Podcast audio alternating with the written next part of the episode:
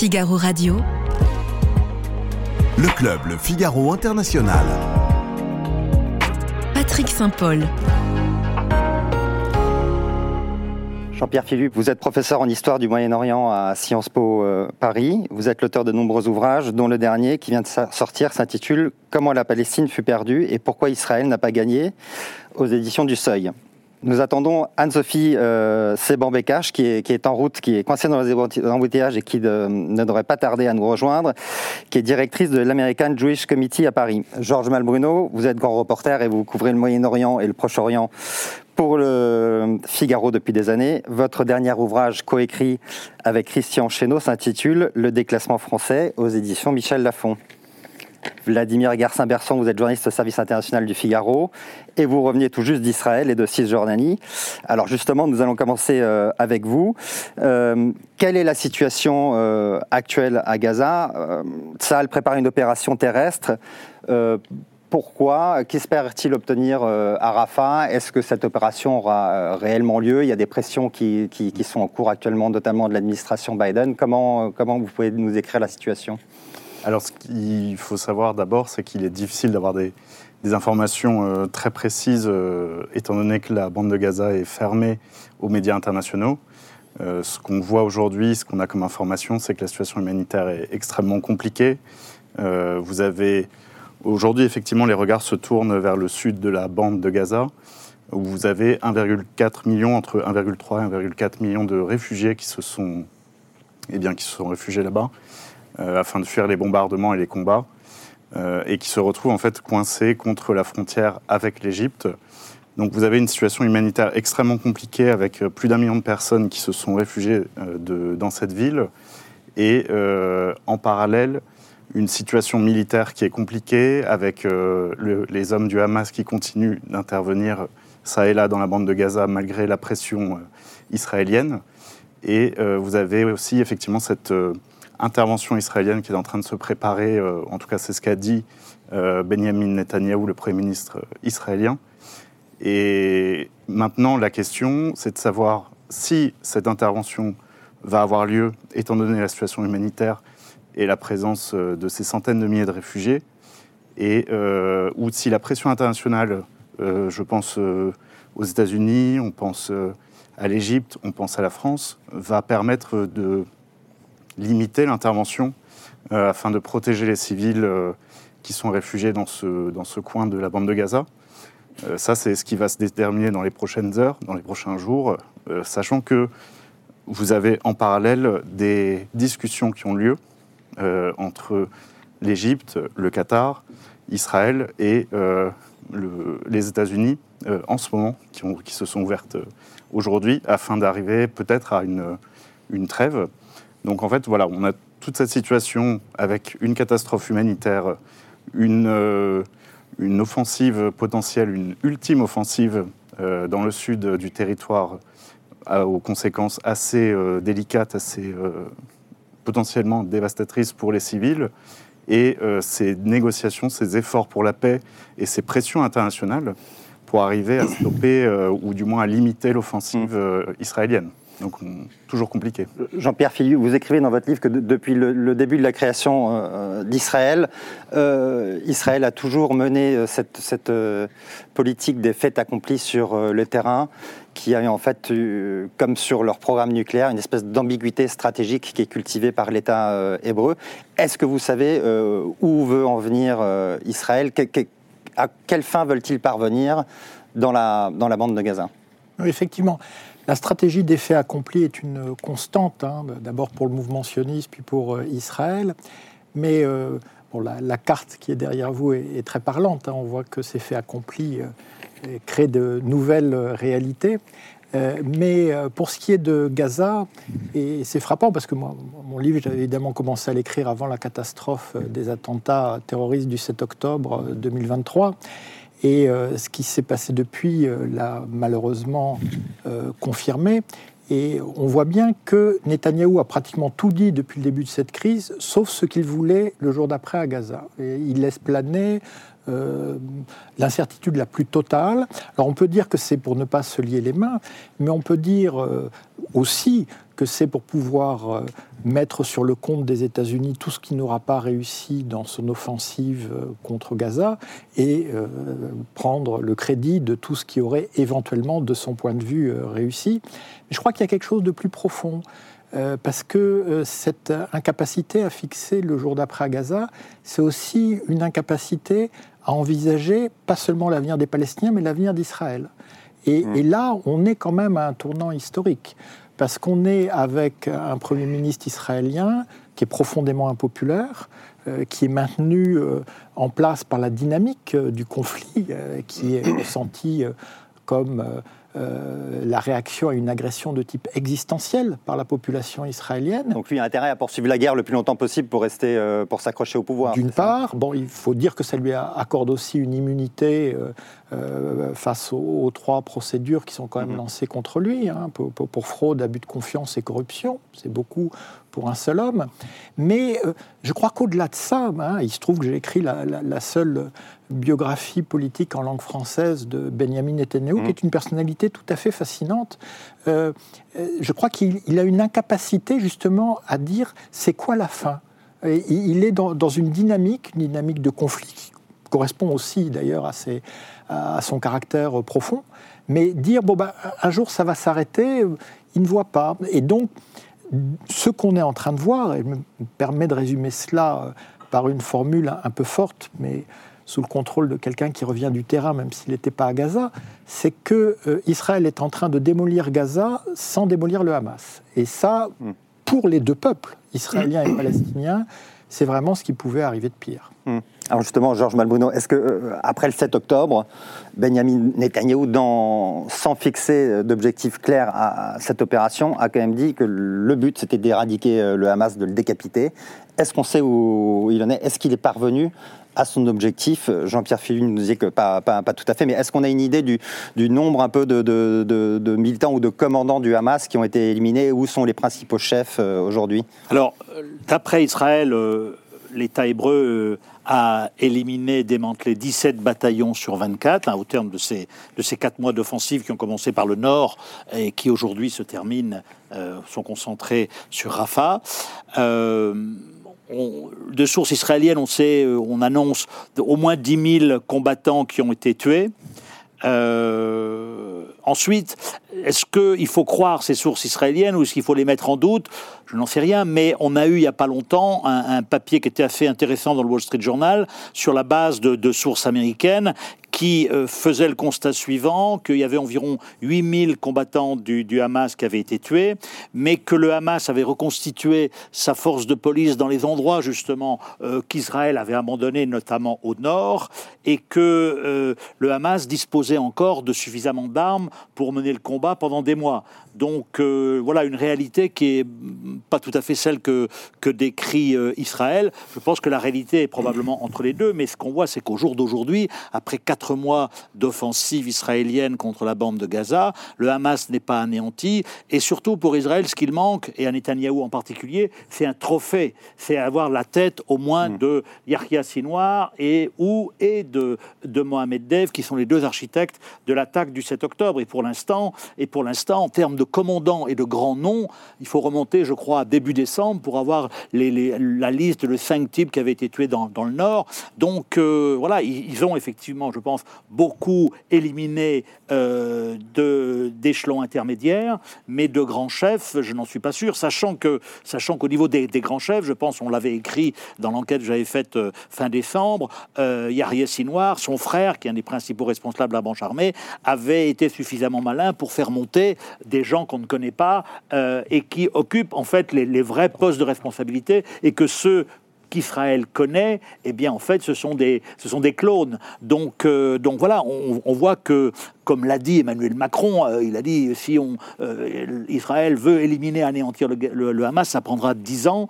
Donc je pense que comme vous l'avez dit, effectivement, même militairement, le Hamas est très affaibli. Mais, mais est-ce que la bataille des tunnels où on en est, les sources là aussi sont divergentes, mais on ne sait pas on ne sait pas où sont les, otages.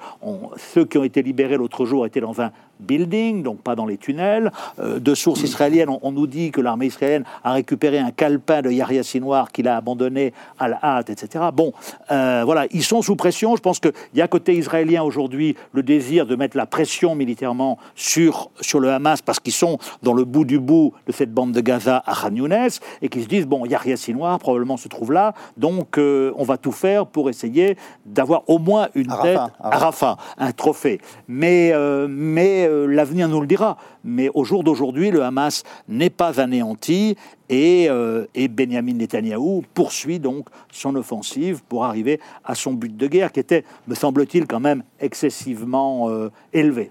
Merci Georges. Alors, euh, on accueille euh, Anne-Sophie Sebon Bekash sur, sur, le plateau euh, qui, qui nous rejoint. merci. Bonjour. bonjour. Les Européens ont tenté de, de, mettre la pression sur, sur Israël pour, pour mettre un terme à, aux opérations militaires, pour aller au-delà. Macron voulait qu'on aille au-delà d'une trêve temporaire. et on voit que les Américains sont beaucoup plus timides dans leur pression sur, sur le gouvernement Netanyahou.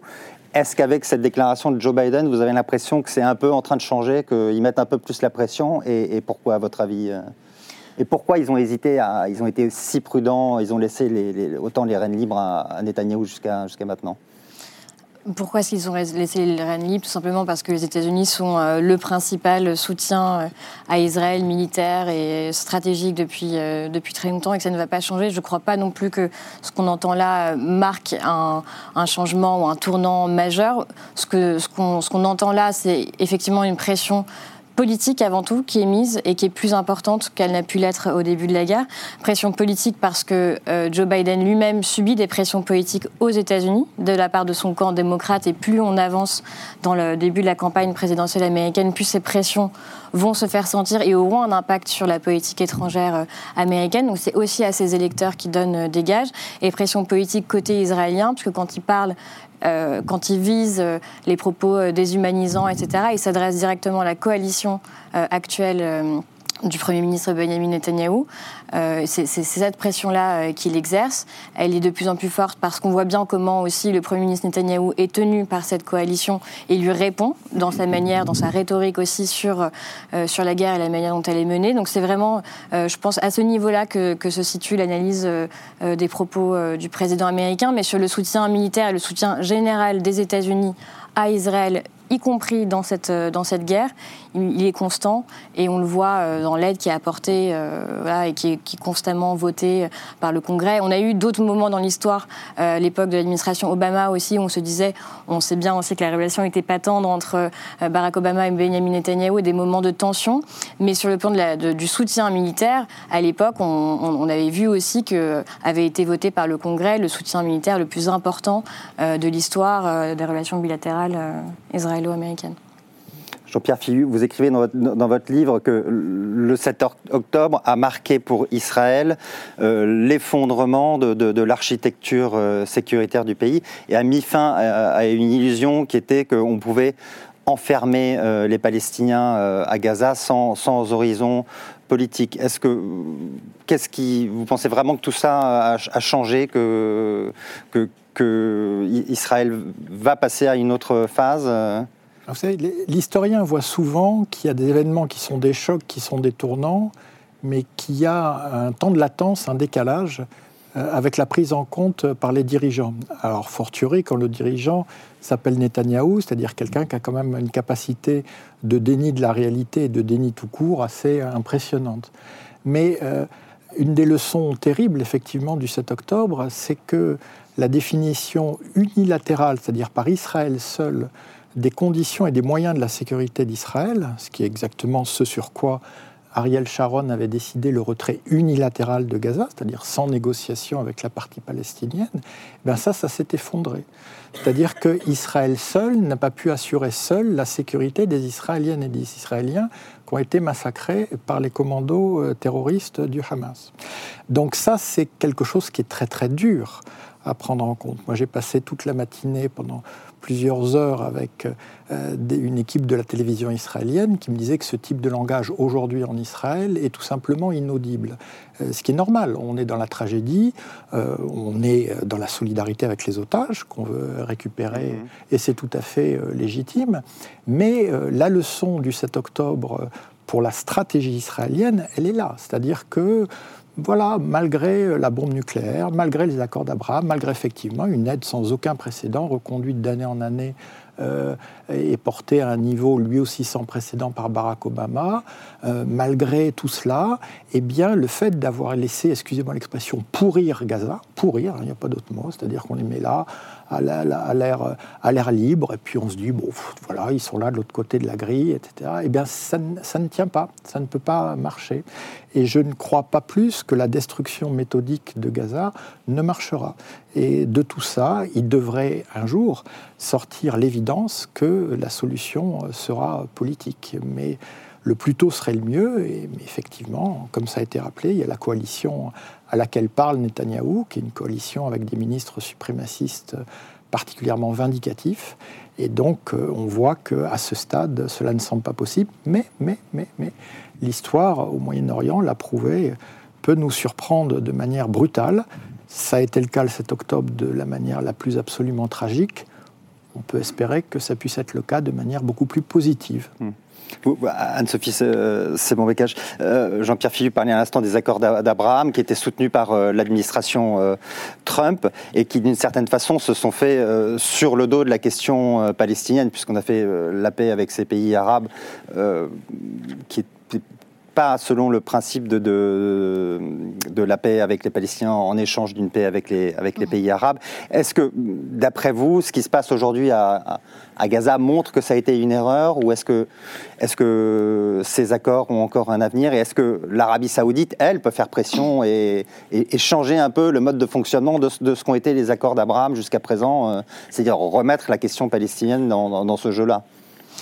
Je pense qu'au contraire, le 7 octobre a montré que ces accords euh, étaient une réussite et que le processus de normalisation était en cours. Et le choix de la date, euh, beaucoup d'observateurs l'ont dit, euh, est lié aussi à l'avancée des négociations entre les États-Unis, l'Arabie saoudite et Israël sur un potentiel accord de normalisation qui incluait lui-même aussi le retour de la question palestinienne comme... comme euh, comme garantie demandée euh, par la partie saoudienne pour avancer sur le processus de normalisation. Et c'est bien pour ça que le Hamas a décidé de torpiller ce mouvement, parce que le Hamas ne souhaite pas d'un règlement de la question palestinienne, ne souhaite pas d'une paix euh, israélo-palestinienne et d'un État négocié, d'un État palestinien négocié dans le cadre d'un accord. Et ce qu'a montré le processus des accords d'Abraham, c'était la rupture avec une logique qui consistait à penser toute normalisation euh, régionale passerait forcément d'abord par la résolution du conflit israélo-palestinien. C'est cette grille d'analyse qui, qui, à mon sens, a été battue en brèche avec la signature des accords, qui ne sont pas des accords qui sont sortis du chapeau euh, de Donald Trump, mais qui sont l'aboutissement d'un processus beaucoup plus long de contacts qui étaient pris, de coopération qui avançait euh, masquée, qui était officieuse entre les États du Golfe et Israël depuis de nombreuses années. Tout le monde euh, le savait. L'organisation que je représente en France était présente dans les pays du Golfe depuis les années 90 et au niveau de la société civile, essayait de développer ces coopérations. Trump, avec sa manière de faire euh, et de, de, signer des deals, de broquer euh, des deals, comme on dit, euh, est celui qui les a signés, mais ce processus était beaucoup plus long et je pense qu'il dépassera aussi la crise qu'on connaît actuellement. que cette crise, elle permettra, je l'espère, qu'un voilà, que le, le, fruit positif de cette crise permettra que effectivement le conflit israélo-palestinien puisse être aussi résolu à travers la poursuite de ce processus de normalisation. Ça a été dit par la partie, par les Saoudiens à plusieurs reprises ce qui a été dit, c'est d'une part que le processus ne s'arrête pas, qu'ils étaient prêts, qu'ils seraient prêts à reprendre les négociations avec Israël au lendemain de la guerre et que, ce, et que évidemment ces négociations devront euh, continuer à prendre en compte et plus que jamais mettre au cœur la résolution euh, du conflit israélo-palestinien. Georges, vous n'avez pas l'air tout à fait d'accord. non, je pense que les accords d'Abraham ont été importants dans le sens, effectivement, ils ont ouvert une perspective, mais ils étaient largement insuffisants parce qu'il leur manquait un pilier palestinien. Et la leçon du 7 octobre, c'est justement, et c'est la leçon que les Saoudiens tirent aujourd'hui, c'est qu'il n'y aura pas d'accord d'Abraham bis en bradant la cause palestinienne. Il y aura probablement et certainement une reprise des négociations en vue de la normalisation entre l'Arabie et Israël via les États-Unis, mais MBS le prince héritier saoudien a bien dit, a bien fait dire, on ne peut pas euh, passer par pertes et profits le problème palestinien. Et d'ailleurs, c'est ce qui est, dans, cette, cette, euh, dans cet univers chaotique et hyper violent, je pense que c'est peut-être la seule lueur d'espoir qu'on a aujourd'hui, c'est que côté arabe et en particulier côté saoudien, ils l'ont dit à Blinken très clairement, on est prêt à stabiliser et à sécuriser Gaza après, éventuellement avec l'autorité palestinienne, revitaliser, etc. Mais ça veut dire un vrai plan euh, d'un État palestinien. Et donc là, c'est l'antithèse des accords d'Abraham. Et ça, ça c'est une, c'est une possibilité d'espoir, mais ça veut dire euh, un, accord sur deux États, ça veut dire que les États-Unis s'engagent, qu'il y ait une résolution des Nations Unies qui fasse que cette euh, idée-là est une force contraignante, et il faut la faire accepter par Israël. Mais c'est le plan, il n'y en a pas d'autre il n'y en a pas d'autres. Et, on n'avait pas besoin du 7 octobre pour poursuivre ce processus, parce que c'était déjà inclus dans les négociations avec l'Arabie Saoudite. Et même le Maroc était sur je vais souvent au Maroc et je parle avec les, autorités marocaines. il y avait Israël, le Maroc. Oui, non, mais ce que je veux dire, c'est qu'il y avait, il y avait comme plan, il y avait comme plan euh, côté arabe de faire pression sur Israël en disant ce processus d'organisation il se poursuit. Euh, tant, enfin, si on, réinclut, on inclut la, résolution de la question palestinienne. Avec le gouvernement on Netanyahou. On n'avait pas eu besoin du 7 octobre pour, que ça se poursuive. Et c'était déjà une condition des Saoudiens pour avancer dans le processus que de, s'attaquer à la question palestinienne. Mais on, on, est d'accord, je pense, mais on n'avait pas besoin du 7 octobre pour continuer ce, mouvement. Pas besoin du 7 octobre. Euh, pour, pour, revenir à, Gaza, vous parliez tout à l'heure du retrait. Euh, Benjamin Netanyahou, en 2005, était fermement opposé à ce retrait. Mais on voit qu'en fait, la stratégie d'Ariel Sharon, qui était de diviser euh, euh, les Palestiniens de Cisjordanie de ceux de la bande de Gaza, faire que les Palestiniens ne pouvaient plus euh, parler d'une seule voix, ça a considérablement affaibli les Palestiniens. Vous parlez dans votre livre des divisions constantes qui, sont un des gros handicaps qu'ont eu les Palestiniens. À quel point ça, a miné la question palestinienne, ce retrait de la bande de Gaza? Et est-ce que d'un point de vue stratégique israélien, euh, c'est quelque chose qu'on remet en cause aujourd'hui ou, non, cette approche. Ou est-ce que c'est devenu un problème de plus avoir des Palestiniens qui peuvent parler d'une seule voix pour Israël? Alors, euh, on revient 20 ans en arrière. 20 hein. ans en arrière, on est à la fin de la deuxième intifada, hein, qui a été épouvantable là aussi pour les deux peuples, même si les euh, victimes étaient euh, moins nombreuses. On a à peu près un millier de morts côté israélien et, trois fois plus côté palestinien. Et Ariel Sharon, je le sais, il l'a dit devant moi, dit nous, nous forcerons les Palestiniens accepter euh, ce, non pas ce que nous négocierons avec eux, mais ce que nous leur imposerons, parce que nous allons leur faire très mal. Et nous leur ferons tellement mal qu'ils ne pourront qu'accepter ce qui leur sera euh, laissé, pas, pas négocier, c'est très important. Donc il ne veut pas de partenaire. Hein, donc euh, Yasser Arafat euh, est assiégé depuis euh, déjà deux ans dans, sa présidence à Ramallah. Il va être évacué, mourir à Paris. Donc voilà, on aura Mahmoud Abbas qui lui succède. Et Sharon ne le traite jamais comme un partenaire de paix, alors même qu'il avait quelques voilà, titres à faire valoir. Donc unilatéral. Or, il se trouve que le précédent de cet unilatéralisme, c'est le retrait du Liban en 2000, hein, dont on sait qu'il a quand même plutôt fait le jeu du Hezbollah, euh, même s'il a permis à, Israël de limiter euh, ses pertes. Mais c'est la vision de Sharon. Donc c'est le mur de séparation en Cisjordanie et c'est le retrait euh, de la bande de Gaza sans négociation, qui va effectivement continuer. J'irai pas jusqu'à dire que donne les clés de, Gaza au Hamas en, réalité. Je ne sais pas si c'était exactement ce que voulait Ariel Sharon. De toute façon, juste après le, enfin trois mois après le retrait, il va sombrer dans un coma dont il ne reviendra pas. Mais le résultat est effectivement là. Alors là, ce qui est assez formidable pour ceux qui fréquentent un peu les, dirigeants politico-militaires en Israël, c'est que dès qu'ils sont à la retraite, ils commencent à avoir les échanges comme on les a ici. Et ils disent oh là là, on n'aurait quand même pas dû faire ça à Gaza. Oh là là, vraiment ne pas avoir d'interlocuteur palestinien, c'est terrible. Voilà. Donc et, ils disent plein de choses. Souvent, ils s'engagent dans le camp de la paix, ils militent pour les deux États, justement sur la base d'une vision stratégique. Mais pour des raisons qui ont trait au système profondément démocratique israélien, qui parfois, il faut quand même le dire, fait le jeu des extrémistes, eh bien, ils ne le disent pas pendant qu'ils sont en fonction. Donc on sait qu'il y a des rapports de force, on sait qu'il y avait beaucoup de gens hein, dans, l'appareil militaire euh, qui pensaient qu'on pouvait même aller plus loin avec le Hamas, traiter encore mieux avec le Hamas, qui pensaient presque qu'ils pouvaient avoir avec le Hamas des rapports plus ou moins comparables euh, que ceux qu'ils avaient avec l'autorité euh, palestinienne en Cisjordanie. Donc effectivement, tout ça euh, a volé en éclats. Mais sur la question de Gaza, il y a un point qui est fondamental, qui est d'ailleurs lié à la question de l'accès que toute la presse subit aujourd'hui, hein, que, personne ne peut rentrer à Gaza autrement qu'accompagné par l'armée israélienne, hein, c'est que les Israéliens n'avaient plus aucune connaissance concrète de Gaza. En 2007, il y a cette décision qui est assez unique à mon sens, c'est qu'on qualifie un territoire d'entité ennemie, l'ensemble d'un territoire, pas le mouvement Hamas. Ce qui veut dire qu'en fait, pour beaucoup d'Israéliens, et ça explique à mon avis une partie de l'insensibilité actuelle, eh bien l'ensemble de Gaza et de sa population est hostile, pas uniquement les commandos du Hamas. Et du coup, ça finit par euh, se, une perception. Au, Ils n'avaient plus de collaborateurs, pardon, parce qu'il y a toujours eu ces collaborateurs euh, israéliens dans la bande de Gaza. Est-ce que le Hamas avait réussi à faire le ménage ou est-ce qu'il n'avait ah, plus le seul moyen de surveillance était électronique? Il n'y avait plus aucun renseignement humain. Bon, on, le voit assez bien dans la série Fauda. Je sais pas si. Hmm. la série Fauda, les deux premières saisons qui se passent en Cisjordanie sont assez crédibles hein, pour quelqu'un qui connaît un peu le terrain. Bon, il y a des petits emballements par-ci. La troisième saison sur Gaza, pour quelqu'un qui connaît Gaza, c'est n'importe quoi. Hmm. C'est vraiment n'importe quoi. on ne peut pas imaginer un commandant euh, israélien entrant dans Gaza. Non, puis surtout, c'est n'importe quoi sur la réalité gazaoui. C'est-à-dire que les Israéliens avaient perdu le sens de cette réalité du terrain parce qu'ils n'avaient plus aucune source humaine. Parce que le Hamas, vous imaginez, le Hamas, depuis 2007, grâce au blocus, qui a évidemment permis, parce que le, blocus, ça fonctionne dans les deux sens, ça permet aussi au Gaza, de au Hamas, de filtrer euh, très, très exactement qui rentre et qui sort.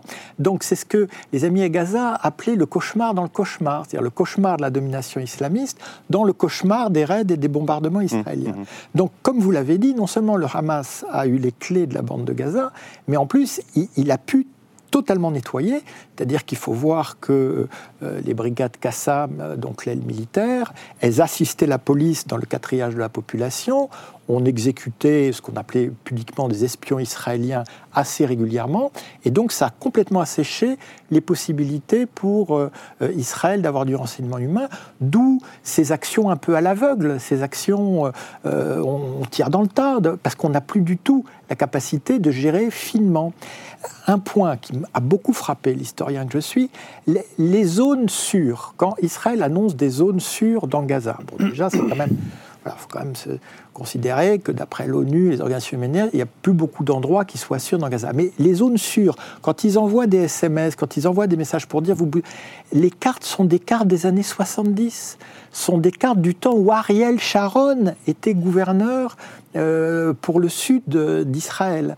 Donc comme si, d'une certaine façon, le logiciel israélien s'était bloqué à un certain moment dans le temps et, ne, et, ne prenait pas en compte ce qu'était devenu la bande de Gaza et évidemment ce que le Hamas en avait fait. Vladimir, vous avez senti quand vous étiez en Israël une prise de conscience des Israéliens que, la politique de Netanyahou les, les menait dans le mur ou, ou, c'est plus compliqué que ça euh Je dirais que c'est plus compliqué. Euh, euh, pour rebondir sur ce qui a été dit, euh, des... quelqu'un me disait que l'un des problèmes, c'est que les Israéliens, mis à part le 7 octobre évidemment et ses conséquences tragiques, ne ressentent pas la réalité de la guerre sur le, sur le territoire, dans le sens où lorsque vous êtes dans les grandes villes, finalement la vie peut continuer. Et la réalité de Gaza est quand même assez loin. finalement, il y, avait cette idée que avec les murs, avec les infrastructures sécuritaires, euh, on avait résolu le problème. Donc cette situation était, euh, était loin. Là, la réalité, c'est que les gens avec lesquels j'ai discuté sont extrêmement en colère contre Benjamin Netanyahou et contre l'État israélien, considérant les erreurs, les errements, les fautes qui ont mené au 7 octobre et la mauvaise gestion de la journée du 7 octobre et de l'après. Sachant que tout ça s'inscrit dans un contexte où le chef de l'État était déjà, enfin le Premier ministre était déjà contesté tout au long de l'année 2023 pour ses réformes, mais pour autant, on ne considère pas que c'est sa politique qui nous a menés dans le mur. On considère plutôt que on soutient la guerre, on soutient les actions aujourd'hui, euh, mais on considère que Benjamin Netanyahou, euh, en tant que leader de l'État le jour du 7 octobre et euh, menant au 7 octobre, a échoué. C'est, en fait, on le soutient aujourd'hui dans une forme d'union, d'unité, parce que tous ensemble contre un ennemi existentiel qui prend plusieurs formes.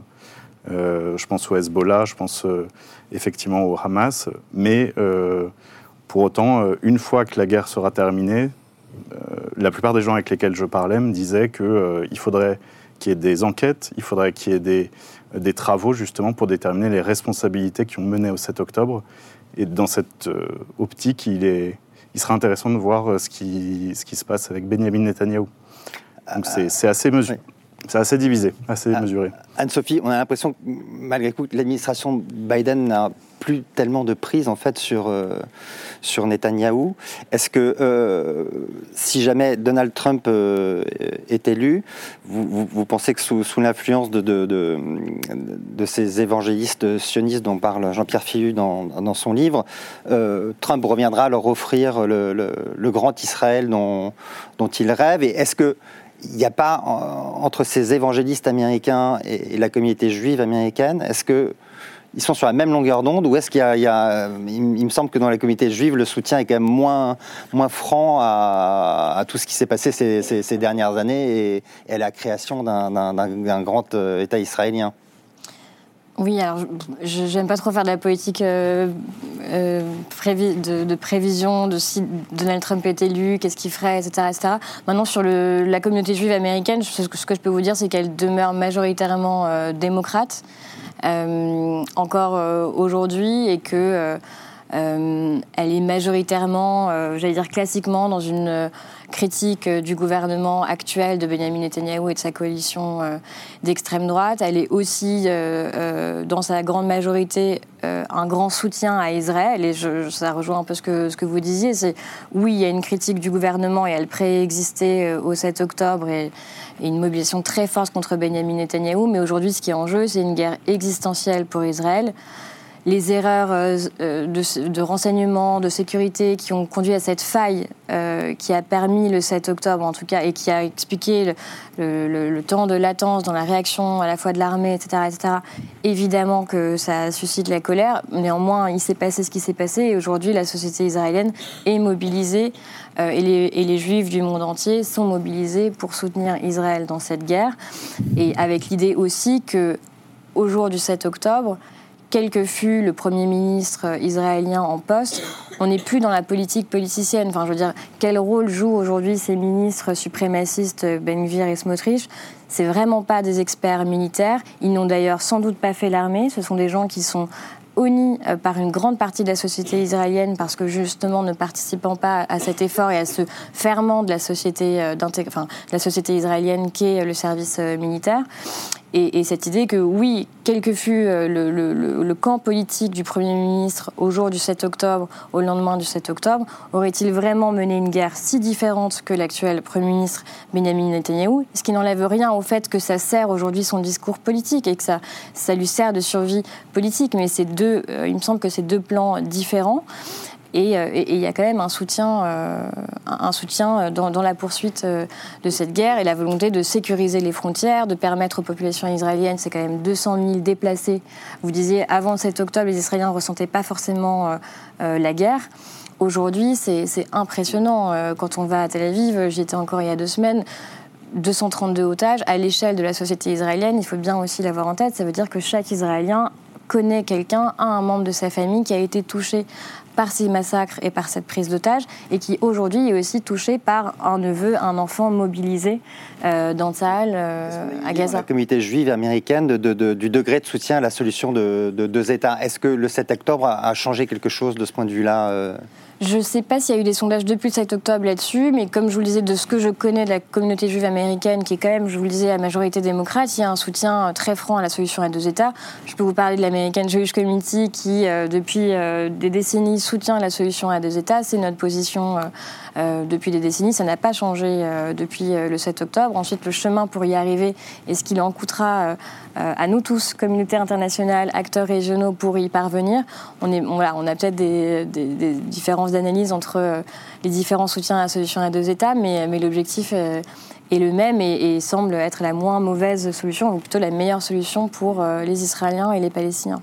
Jean-Pierre Philippe, vous, dites à la fin de votre livre qu'il y a un espoir euh, pour euh, que de cette tragédie sorte une lueur de quelque chose de, positif. Est-ce la solution à deux États, c'est la seule solution selon vous, ou il y en a d'autres? Et, comment ça peut s'articuler avec ce qui se passe à Gaza? Si on veut imaginer un retournement positif à toute cette tragédie, qu'est-ce que qu'est-ce que ça pourrait être? Bah, la, solution à deux États, euh, c'est l'alternative à euh, un seul État, un État binational.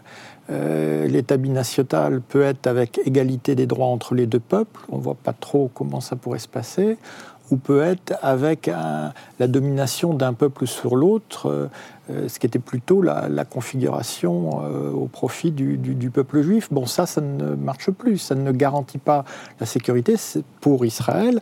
Ça ne garantit évidemment pas les droits minimaux des Palestiniens.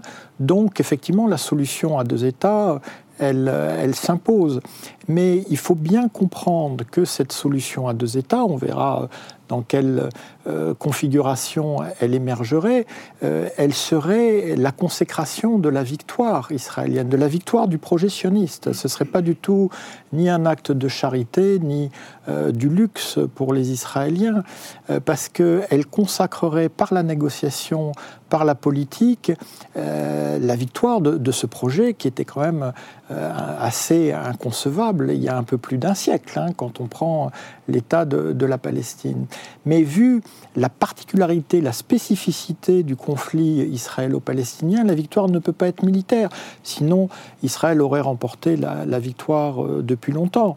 Il y a une, euh, depuis 1948, hein, l'historien que je suis a euh, dénombré une 15 guerres d'Israël sur Gaza, qui ont toutes été donc gagnées entre guillemets militairement par Israël et toutes perdues politiquement, sauf une, la première Intifada, parce qu'elle avait débouché sur le processus de paix avec Yitzhak Rabin, signant les accords d'Oslo avec Yasser Arafat. Et là, on, ressortait par, le haut, on ressortait. Euh, voilà la tragédie ça, serait... sous la pression des Américains, avec notamment le, rôle euh, prépondérant de James Baker, qui avait quand même un peu tordu le bras d'Israël, non? Permettez-moi euh, de vous corriger légèrement au niveau de la chronologie, parce que on a la dramaturgie des conférences internationales. Mm. Donc Madrid, tout le monde y est. Effectivement, Baker tord le bras, Chamiriva en tordant le nez. Mais la réalité, c'est qu'après Madrid, il ne se passe rien. Et comme il ne se passe rien, Yitzhak Rabin décide d'ouvrir un canal secret euh, de négociation avec l'OLP à Oslo. C'est pour ça d'ailleurs que ces accords sont nommés euh, euh, par la capitale norvégienne où ils viennent de signer. Ce pas les Américains, c'est les Israéliens et les Palestiniens directement, directement. Hein. La médiation norvégienne ayant été assez modeste et, discrète. Hein. Donc voilà, hein, Rabin était sorti par le haut. parce que dans cette tragédie israélo-palestinienne, penser, penser, hein, je ne parle même pas des considérations éthiques, hein, mais penser que ça peut être un jeu à somme nulle, c'est-à-dire que plus les pertes des uns sont importantes, plus les gains de l'autre le sont, qui est un peu le raisonnement qui conduit à détruire Gaza, euh, alors ça je n'y crois pas du tout, ça je n'y crois pas du tout. Euh, en revanche, il faut aller vers un accord qui profite aux deux parties, en étant conscient que quelle que soit la forme qu'il prend, nous parlons des conditions de négociation de la défaite palestinienne. Hein, c'est le titre de mon livre. Comment la Palestine fut perdue. Mais pourquoi Israël n'a pas gagné? Pour qu'Israël gagne, il faut qu'Israël aille de manière plus résolue dans le chemin de la paix et de la solution et des États qui consacrera sa victoire historique. Georges, vous y croyez à la solution à deux États? Ça peut se faire euh, avec le Hamas, ça peut se faire sans le Hamas? Non. Comment euh, ça peut se faire... Parce que le Hamas continuera d'exister en Cisjordanie, euh, à l'étranger, il restera un, acteur dans le jeu.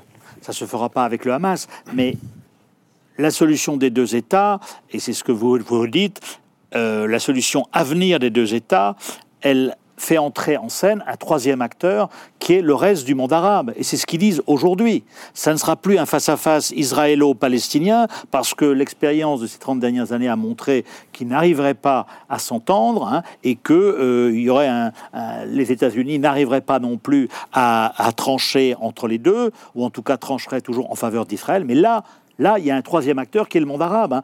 D'où la proposition des Saoudiens, des Émiriens, qui est celle du roi Abdallah de 2002, qui avait fait à Ariel Sharon, vous vous souvenez, la proposition ont reconnaissance d'Israël contre création d'un État palestinien. Au jour d'aujourd'hui, c'est cette proposition qui sera sur la table demain ou après-demain. Et ça, c'est, je crois que c'est une proposition qui est quand même extrêmement intéressante pour Israël euh, parce que ça lui ouvre les portes justement de la normalisation. Mais contrairement aux accords d'Abraham, eh bien cette fois-ci, on a, on a un tableau qui est complet parce que les accords d'Abraham, ils ont convaincu Israël que euh, ils pouvaient avancer sans euh, avancer sur le dossier palestinien. Donc ça les a bercés d'illusions. Le 7 octobre, hélas, les a ramenés à une réalité extrêmement euh, sordide et sanglante, mais là, il y a une vraie opportunité. C'est ce que disent les Saoudiens, c'est ce que disent tout le monde, je crois. Et dire, voilà, cette fois-ci, la paix israélo-palestinienne, elle passe par la reconnaissance d'Israël par le monde arabe. Et je crois que c'est la solution. Alors après, ça va être très compliqué parce qu'il faudra, il faudra euh, reconstruire Gaza, stabiliser Gaza, et puis, et puis il y a le, la carte derrière nous, il y a quand même 750 000 colons maintenant qui peuplent la Cisjordanie et Jérusalem-Est. Mais en tout cas, à mon sens, et je pense que c'est ce que les Américains aussi aimeraient faire, est-ce qu'ils auront la volonté de tordre le bras aux Israéliens? Je n'en sais rien. Est-ce qu'Israël pourrait accepter? Mais en tout cas, sur cette solution des deux États, il n'y en a pas d'autre. Il n'y en a pas d'autre. Et, euh, il faut souhaiter euh, que, euh, qu'on s'achemine euh, vers, euh, vers cette... Euh, voilà, une, c'est ce que disent les Américains, le disent très justement. Et MBH, le prince héritier saoudien, même si le 7 octobre, depuis le 7 octobre, il est obligé de tenir compte de sa population, etc., il n'a pas envie de, de, recommencer, de, normaliser, mais il en meurt d'envie dès lors que la situation se sera stabilisée à Gaza. Et là, il y a une vraie opportunité, effectivement, bah, de pacifier et puis de faire en sorte que, comme vous disiez tout à l'heure, qu'Israël, in fine, 80 ans après sa création fixe sa frontière euh, orientale, ce qu'elle n'a pas fait encore. Hein. Et donc, cette fois-ci, qu'Israël dit voilà, Israël, c'est ça, et ça n'est pas autre chose. Et à côté, il y a la Palestine, et il y a le monde arabe qui reconnaît Israël.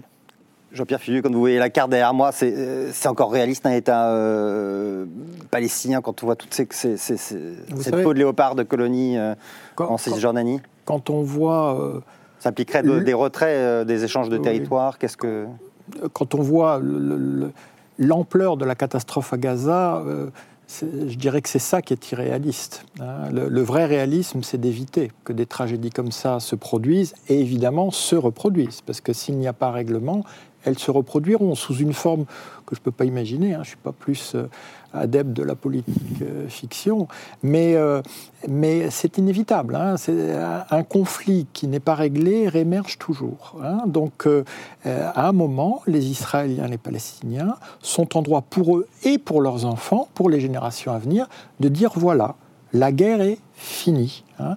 Et euh, ce qui a provoqué la crise, euh, euh, puis l'échec d'Oslo, c'est qu'au lieu de commencer par la fin, on a dit il faut une période intérimaire de cinq ans. Alors on était sûrement de bonnes compositions et de bonnes intentions, mais le résultat, c'est que ça a complètement plombé euh, le processus de paix, parce que ça a accumulé les contentieux de part et d'autre. On a reporté toutes les questions les plus difficiles à la fin du processus. et dans l'intervalle, pour la population euh, palestinienne, la situation s'est aggravée du fait de la poursuite de la colonisation, et pour la population israélienne, la situation s'est aggravée à cause des attentats du, du Hamas.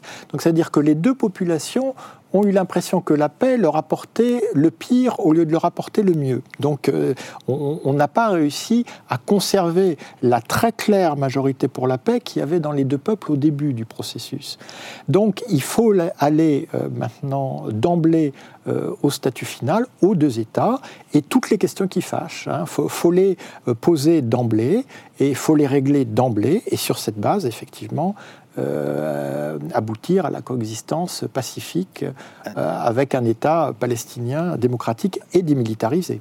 Anne-Sophie, vous y croyez? Il peut y avoir une coalition euh, gouvernementale israélienne qui aurait la volonté politique de faire ce dont parle Jean-Pierre Filiu oui, oui, moi je, crois, on, voit toujours l'opinion publique comme une barrière, et y compris d'ailleurs l'opinion publique arabe, on dit toujours, mais ils accepteront jamais, ou la rue arabe et moi, je crois pas trop à cette, cette théorie-là, et je pense que ce qui manque le plus côté israélien et côté palestinien, c'est du leadership. Et en réalité, si on avait un leadership qui avait cette volonté politique d'aller vers euh, vers un arrangement, la population finirait par suivre. On l'a vu d'ailleurs au moment du retrait euh, unilatéral euh, à Gaza, etc. Maintenant, sur les conditions à réunir pour que cette solution à deux États existe, il y a ce qu'a dit euh, Georges Malbruno sur le rôle que vont jouer les États arabes voisins. Et moi, je crois que pour qu'il y ait une médiation qui fonctionne, il faut des médiateurs euh, crédibles pour les deux parties. Le fait qu'il y ait eu cette normalisation avant entre Israël et les Émirats, euh, c'est un gage de confiance en plus.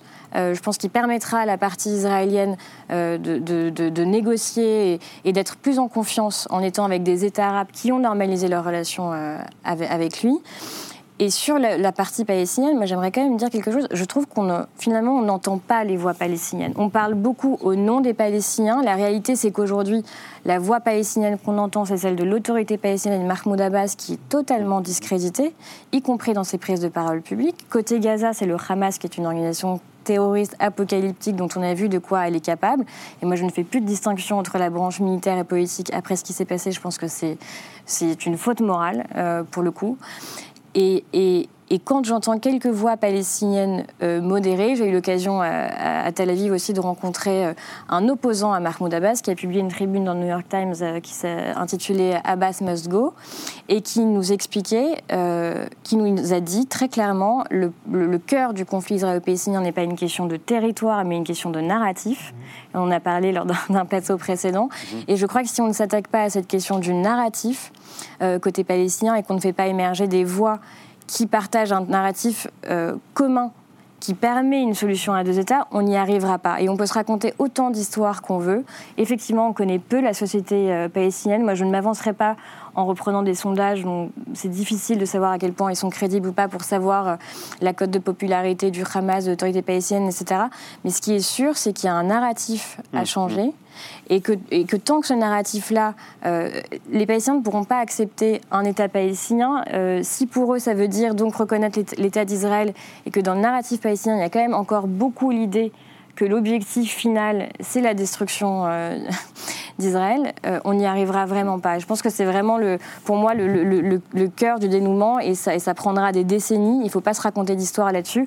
On peut peut-être annoncer un État palestinien de facto, mais si on ne travaille pas sur le narratif sur l'éducation, on n'y arrivera pas. Jean-Pierre il y avait un nouveau narratif quand euh, Mahmoud Abbas euh, a pris les rênes de, l'autorité palestinienne. Il arrivait derrière euh, Arafat qui, qui, poussait un peu tout de même à, la violence. Et Mahmoud Abbas est arrivé en demandant l'arrêt des violences. Et néanmoins, il n'a jamais été un partenaire pour, pour les Israéliens qui n'ont qui ont jamais fait de cadeau. Ah oui, c'est un euphémisme. On peut même dire que Ariel Sharon avait plus peur du modéré Abbas euh, que d'autres plus militants. Mais il faut voir que la responsabilité de Mahmoud Abbas, donc Mahmoud Abbas est élu président de l'autorité palestinienne en 2005 à la mort d'Arafat, il est largement élu, mais il n'a jamais été réélu depuis, donc euh, sa légitimité est totalement obsolète. Il est évident qu'aujourd'hui, il ne fait que tirer la représentation palestinienne vers le bas. Euh, de, mon point de vue d'historien, le, compte à rebours vers euh, l'horreur du 7 octobre, d'une certaine façon, il est déclenché par Mahmoud Abbas en 2021 quand il annule euh, la promesse d'élection qu'il s'était pourtant engagé à tenir, élection présidentielle, il avait promis qu'il ne se euh, représentait pas, et le Hamas avait promis qu'il ne présentait pas de candidat. Et élection législative, parce que voir que la légitimité du Hamas, elle remonte à 2006, donc elle est tout aussi obsolète que celle de euh, Mahmoud Abbas. Il faut voir qu'il y avait un tel enthousiasme dans la société palestinienne pour ces élections que on n'avait jamais vu un tel taux d'inscription sur, les euh, sur les listes électorales. Donc ça, ça a été brisé. Et la suite, on la connaît. Il y a eu l'enchaînement Sherjara, El-Aqsa, euh, guerre à Gaza, émeute communautaire en Israël. Et ça a évidemment fait le lit de euh, Yahya Sinoir et, et, des durs à Gaza. Donc évidemment, évidemment, Mahmoud Abbas doit s'en aller. Euh, le, problème, c'est que son, le successeur qui apparaît le plus populaire, bah, il est dans les prisons israéliennes. Hein, et c'est Marwan, Barghouti, euh. voilà, du, du, Fatah, de l'OLP. Et je constate que Netanyahou, quand il aurait pu libérer euh, Barouti en 2011, il a refusé. Il a préféré libérer Sinois hein, que, que Barouti. Et aujourd'hui, il faudrait évidemment qu'il libère Barouti, parce que Barouti, du coup, même s'il ne l'admettrait pas publiquement, serait plutôt en dette envers Israël de sa libération, même s'il a passé 20 longues années dans les geôles israéliennes. Si jamais il doit un jour sa libération à euh, un échange euh, euh, du fait du Hamas, eh bien, c'est évidemment du côté des islamistes que que, que, que, ça se passera plus. Donc voilà, on en est là. Mais après, l'histoire des noms, c'est comme en Israël. S'il y a une dynamique, effectivement, un leader peut émerger d'un côté comme de l'autre pour aller de l'avant. Mais pour ça, il faut vraiment aller de l'avant et, et, dessiller tout le monde, d'un côté comme de l'autre, des, idées, victoire totale d'un côté, euh, euh, libération de la Palestine, entre guillemets, de l'autre côté. Voilà, il faut, arrêter avec ça. Vladimir, vous, en, Israël, vous avez senti euh, chez les gens auxquels vous avez parlé une, volonté de faire cette paix, cette solution à deux États? On sait que c'était complètement obsolète pour de nombreux Israéliens pendant des années. Est-ce que depuis le 7 octobre, vous, vous avez senti que le curseur avait un peu bougé? Euh, je dirais que de toute façon, euh, si on met de côté le, futur politique dont vous parliez, euh, aujourd'hui, la vie du pays s'est interrompue avec l'idée des otages. tout le monde attend le retour des otages. tant que cette situation-là n'aura pas été résolue, tant que les otages ne seront pas rentrés, il n'y aura pas de solution possible, il n'y aura pas de, de, futur possible du côté de la population. Parce que tout le monde effectivement, beaucoup de gens connaissent quelqu'un, soit qui se bat à Gaza, soit qui a perdu quelqu'un lors du 7 octobre, soit euh, qui a quelqu'un euh, otage en ce moment. Donc tant que ce sujet-là n'aura pas été réglé, euh, il n'y aura pas d'avancée possible dans la, dans la population, je pense. et ce qui est intéressant, c'est que tout le monde s'interroge sur le futur. Ce qui est sûr, c'est qu'il n'y a pas de retour en arrière possible, mais euh, le futur aujourd'hui, euh, ce sont les émotions qui s'expriment pour l'instant. Merci Vladimir. On a quand même vu un sondage où pour la première fois, il y avait une, majorité d'Israéliens qui, qui, étaient de nouveau pour euh, cette solution. C'est la fin de cette émission. Merci beaucoup à vous et on se retrouve la semaine prochaine pour un nouveau club international.